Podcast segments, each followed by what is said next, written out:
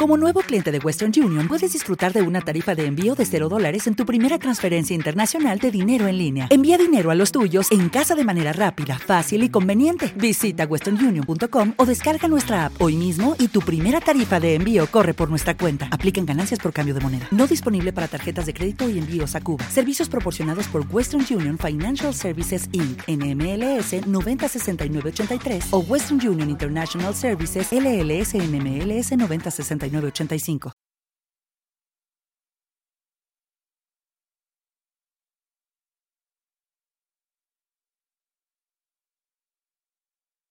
¿Qué pasa, bolers? Bienvenidos a Massive Ball, vuestro podcast de opinión de la mejor liga de baloncesto del mundo, con vuestros hombres, Julián, el cultureta. Hey, ¿qué pasa? Aquí andamos, echando a la tarde. También por aquí anda vuestro hombre Sergio desde el barrio Ochoa, ¿qué tal? Hola, muy buenas a todos. Eh, te veo un poco con un torito un poco flojo, no sé, no sé por qué te estoy viendo. Es como, como, decía José, el, doctor J en el último podcast, bota fallera. pues muy buenas a todos. Llega, una edad, Sergio, que, que, digamos que las recuperaciones de lo que sea eh, cuestan más y son más De lo que sea, ¿no? De lo, que, sea.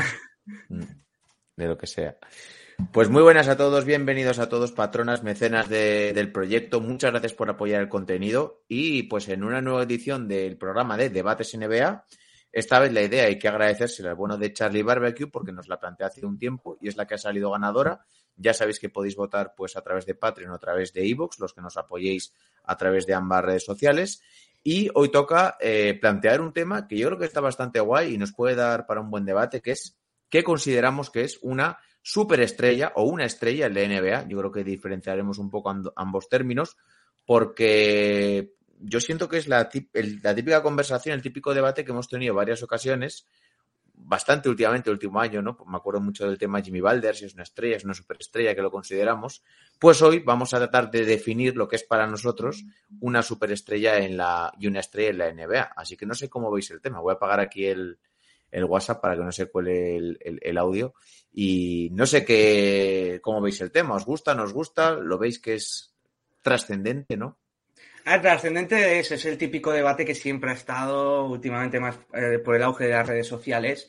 Entonces, es un debate que existe y que creo que, no vamos a llegar a consenso, porque cada uno tiene sus parámetros y cada uno también tiene su, su grado de, por ejemplo, eh, hay algunos que tenemos el, el metemos a más jugadores en eso es el espectro de superestrella metemos a más jugadores y otros pues igual someten dos o tres no entonces es, muy complicado la verdad es que ahí está la clave. Eh, la clave de todo debate es que eh, vayamos a tener diferentes posturas y aquí es lo de siempre. Y si hubiésemos metido a alguna gente más, tendríamos el mismo problema, porque ah, pues por lo que sea, pues eh, quieres meter a tu jugador en el rango de superestrella, por lo tanto bajas bastante el techo.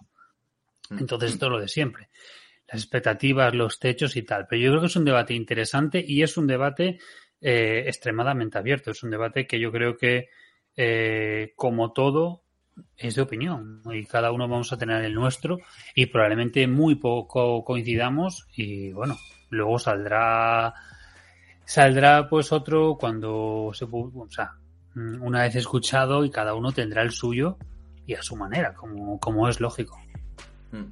Como siempre decimos, eh, no tenemos por qué estar de acuerdo o en desacuerdo, iremos viendo cómo fluye el debate, iremos viendo cómo fluye la charla y a ver si finalmente pues podemos llegar a algún consenso. Así que creo que podemos empezar a darle, ¿qué os parece? Bien. Pues venga, cuando las noches de Navidad se hacen largas y los días pesados, siempre tendréis más ball para pasar un buen rato. Comenzamos.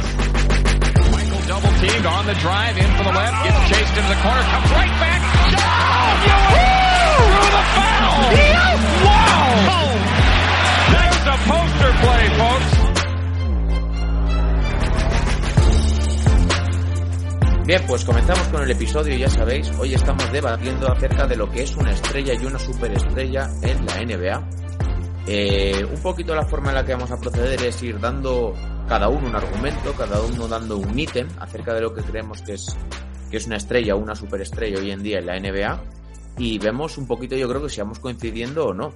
Eh, yo creo que el pilar básico, ¿no? y esto yo creo que aquí no, no va a haber mucha, mucha historia, es que sea un muy buen jugador de baloncesto, ¿no? ¿O sí, obviamente. discrepa? No, eh, obviamente sí, aunque me gustaría hacer eh, para, lo que, para, lo, para lo que es la NBA una superestrella, voy a tirar por un tema contractual. Para la NBA, un jugador que puede aspirar a un super máximo es una superestrella. No significa que yo esté de acuerdo, pero para la NBA es eso, por eso anda el super máximo. Yo creo que es también a raíz de eso del super máximo donde ha existido el debate de estrella y superestrella todavía, que esté todavía más en auge ese debate. Porque, por ejemplo, el ejemplo más claro, Rudy Gobert, Rudy Gobert, como ha ganado tres veces el defensor del año, es un super, es un super máximo y para la NBA eso es una superestrella. Lo que no quiere decir que para mí, para Oscar o para Julián, bueno, para Oscar y Julián no lo sé, pero para mí no Para lo mí es. no. No, ya te digo que no. Es que yo, por ejemplo, ya ci- citas a Gobert y me parece bien porque yo lo tenía en, en segundo o incluso tercer rango. Porque efectivamente son tres, son tres eh, Defensive Player of the Year, eh, son, bueno, mm, All-Star a porrones, eh, segundo y tercer equipo el NBA. Pero claro, es un jugador que ni ha conseguido un premio superior, es decir, un MVP, y vamos, no ha llevado a ese equipo a cotas altas, es que ni de lejos. Por lo tanto, por mucho que tenga tres eh, Defensive Player of the Year y por mucho que contractualmente pueda aspirar a un super contrato, o sea, a un super max, pues no es una superestrella.